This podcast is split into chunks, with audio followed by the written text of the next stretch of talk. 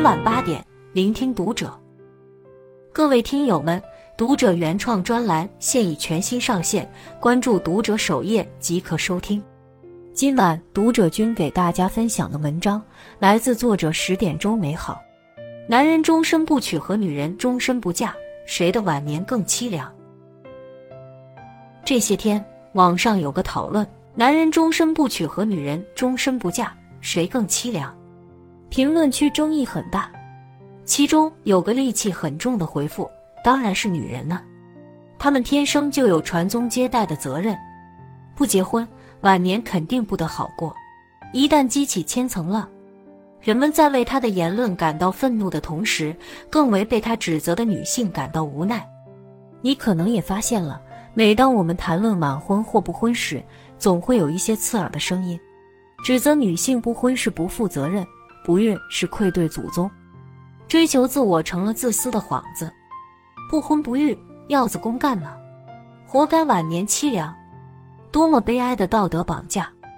面对这样的现状，我们今天想真正的站在年轻人的角度，客观的、不带偏见的探讨一下他们不婚的原因，因为指责与道德绑架解决不了任何问题，唯有看见问题，才有可能化解矛盾。一，先来谈谈男性不婚的原因。即便某种程度上，大众觉得男性是婚姻中的受益者，可依旧有很多年轻男性在抱怨婚姻，抱怨其让自己徒增压力，埋怨其让自己丧失自我。一九九零年出生的小王发帖说自己真的太害怕结婚了。作为独生子，从小他在父母、祖父母的宠爱中，幻想着长大后能大展宏图。可长大了才发现，别说建功立业了，自己连婚都结不起。身边家里条件好的，大学毕业没多久，家里就张罗着买了车房。他家条件一般，先前准备谈婚论嫁时，父母得掏出老底儿，才能勉强给他凑够首付。可首付交了，他却后悔了。从父母给我交上那笔钱后，我就开始了勒紧裤腰带的日子，房贷。靠我还，俩人的大小花销靠我拿。有时候父母生了病，我得请假全程陪护，身上肩负着小家的未来和父母的养老生活，我是一刻也闲不下来。撑不住时，他不由发问：“你说我拿什么结婚呢？我一个人都过得这么紧巴巴，不敢买烟，不敢喝酒，以后结了婚，老婆又生了孩子，不得跟着我受苦？”既然我没这个能力让别人幸福，就别去祸害人家女孩了。经济所带来的压力，对于这代年轻男性来说真的太大了。有人在评论区中回复说：“兄弟，别结婚了，你不知道婚后生活有多难。”接着他叙述了自己的婚后生活。他说自己的条件算是好的，家里一套房、一辆车，没有贷款，自己一个月工资八千块，老婆是二十多年的青梅竹马。结婚后，他会按要求上交四千块钱给老婆，剩下的四千块要花两千块还贷款，至少一千五百块钱买菜，七百至一千元水电煤，月月都不够花。为了补贴家用，他每周末都会去跑滴滴，能挣一点是一点。挣钱干嘛呢？过节五百二十元的红包，过生日的鲜花包包，每年的一次旅游，以此来表达自己对妻子的爱。但有时，即便花了钱、费了心、出了力，甚至下班发了疯一样往回跑，买菜做饭、洗衣拖地，却还是会得到妻子的牢骚和抱怨。忍无可忍后，他跟妻子商量，每个月能不能少上交一点钱，自己也不想那么累。没想到换来的是妻子劈头盖脸的一顿骂。那天晚上，他想了很久，结婚到底是为了什么？婚后，他不光经济更拮据了，想要的情感支撑也没能获得。每天为这个家付出却不被谅解，争吵不断的日子，他真的受够了。想通后，跟妻子提了离婚。现在摆脱婚姻的他，过得别提有多快乐了。他也不禁发问：为什么要结婚？是游戏机不好玩了，还是新款鞋子不好看了？这样的故事不是个例。当养家糊口、买房买车的担子一个个落在当代男性身上时，压力之大，他们很难不退缩。婚前还能偶尔买双七百的阿迪，婚后买双二百块钱的运动鞋还得等打折。婚前吃饭喝酒说去就去，婚后连多买包烟都得给老婆打报告。婚前老子想干嘛就干嘛，婚后抽口烟喝口酒都得偷偷摸摸。对比婚前婚后的生活，越来越多的人开始盘算婚姻的收益。倘若遇到知冷知热的人还好，好歹能获得点情感收益；倘若遇到的人有公主病又牢骚满腹，那婚后的生活可想而知的艰难。所以，身边很多男同胞们会说：“结了婚才知道自己有多穷，结了婚才知道单身生活有多幸福。”二。再来谈谈女性对婚姻的态度，和男性同样对婚姻产生畏难心理的，还有天平的另一端女性群体。为什么越来越多的女生不愿意结婚？不约而同的回答是：因为结婚的代价太大了。有女孩分享自己的担忧：她大学刚毕业，日子别提有多爽。单身的她，工作稳定，父母开明，平时白天上班，晚上要么画画。刷剧，要么去瑜伽、护肤，每个月不用攒钱，还可以和父母、闺蜜出去旅游。可这样自由自在的生活，一旦遭遇了婚姻的冲击，现有的稳定就会被打破。先是生育问题，她喜欢穿露腰的衣服，可生完孩子的妊娠纹、松弛的肚皮，会让她再也无法露腰，更不要说骨开十指的疼痛。我这辈子还没拔过智齿。没上过手术台，要为了一个孩子把自己送上手术台，好好的身体被划开、撕裂、侧切、堵奶，更不要说之后我会变成一台产奶机器，夜不能寐的消耗我的血肉。这些问题是我一个没有生育的女人不能想象的。再是工资的分配问题，对很多女性来说，结婚后她们势必会拿出一部分工资补贴家用、护肤。私教、瑜伽，至少我要放弃两个。作为妻子，就算丈夫人很好，她也不能完全不做家务。即便是两人轮着来或分工合作，那她下班后是不是要去买菜、做饭、洗碗、拖地？晚上也别想离开家里，因为要陪孩子玩，陪他学习。孩子的哪件事不需要他殚精竭虑？而付出的这些责任，大多是看不到回报的。牺牲自己三十年。换孩子养老十年划算吗？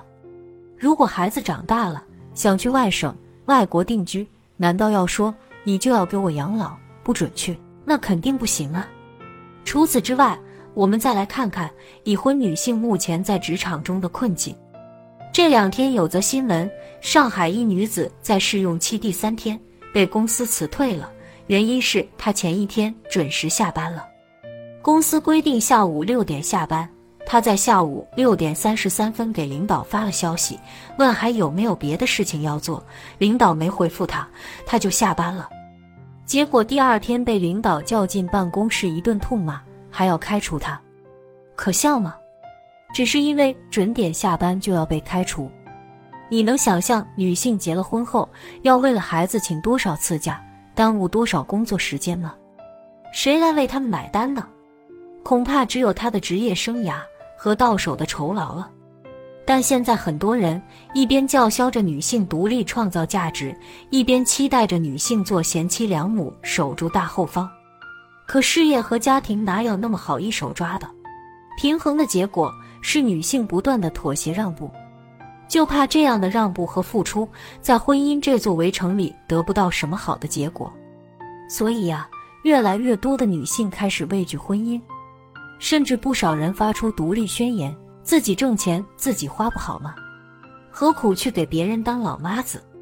你看，现在只要我们一提起结婚这件事，收到的都是男女双方对婚姻的担忧。这不是对某种性别的指责和袒护。当职业、家庭、育儿、养老等问题呼啸而来时，所有的年轻人真的扛不住了。三，如果你决定不婚不育。你需要准备些什么？同时，也不可否认，如果不婚不育，当父母逐渐老去，当身边的人开始有自己的圈子后，我们可能会迎来一个孤独的晚年生活。前些天，一个大哭的阿姨戳痛了无数人的心。她今年七十岁了，因为在超市里免费抽纸，自己不会操作，就将手机交给旁边的年轻人操作。不成想，年轻人群发消息的动作触发了微信的违规机制，阿姨的微信账号被封了。看着登录不了的账号，阿姨手足无措。我的老朋友啊，老同学呀，这下再也找不到了。两天不能用微信，生活都没有乐趣了，终身都不能使用，那我要孤独终老了。他边说边哭，听着他的哭诉，能想象到他的焦急。是啊，人到晚年。我们最怕的就是被这个社会抛下，最怕的就是身边无人陪伴。那么，倘若不婚的人越来越多，老来无子，这群人的晚年生活又该怎么办呢？有人叙述了他身边人的故事。故事的主角是一个终身未婚的孤寡老人。老人身体很硬朗，每个月靠着低保的几百块钱勉强度日。他平日里很乐观，和村里人的关系都很好。没事的时候就坐在村头，要么晒太阳，要么和人打牌。孤独是肯定孤独的，但不可否认，行至晚年，孤独是每个人都逃不过的话题。十二月的一天，这个孤寡老人突然去世了。前一天还好好的，第二天早上就再也没醒来。村里人帮忙料理了后事，老人的一生就此画上句号。身边人都说他这一辈子。过得潇洒，虽然没有儿女，但上辈子一定是造桥修路，这辈子才没受苦。多少老人都羡慕他这样的离去方式，无疾病之忧，无儿女拖累。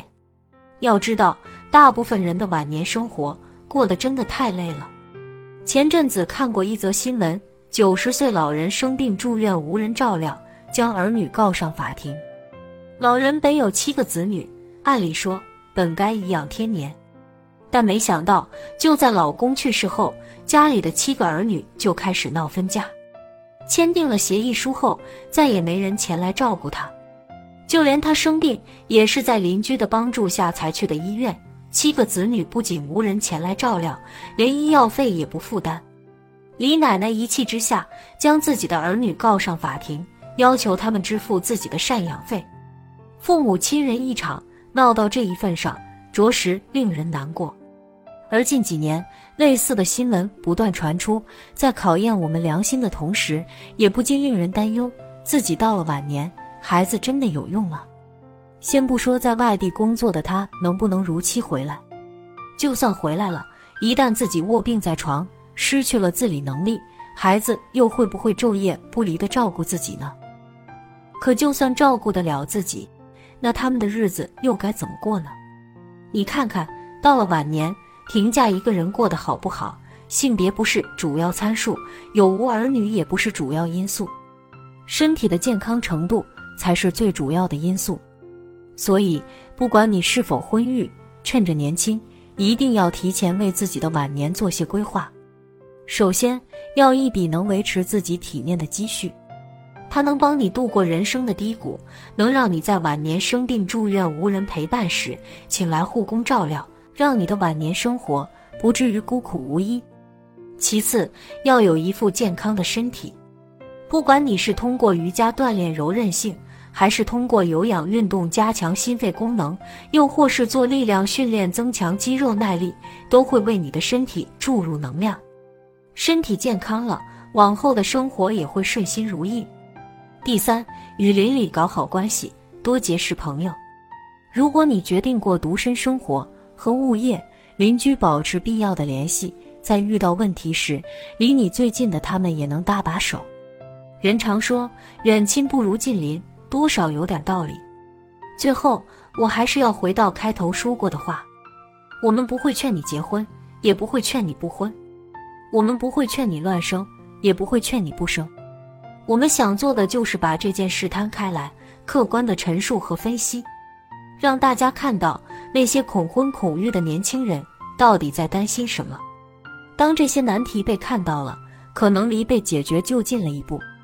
最后的最后，无论你决定怎么生活，都希望你能看淡外在的束缚，做好必要的准备。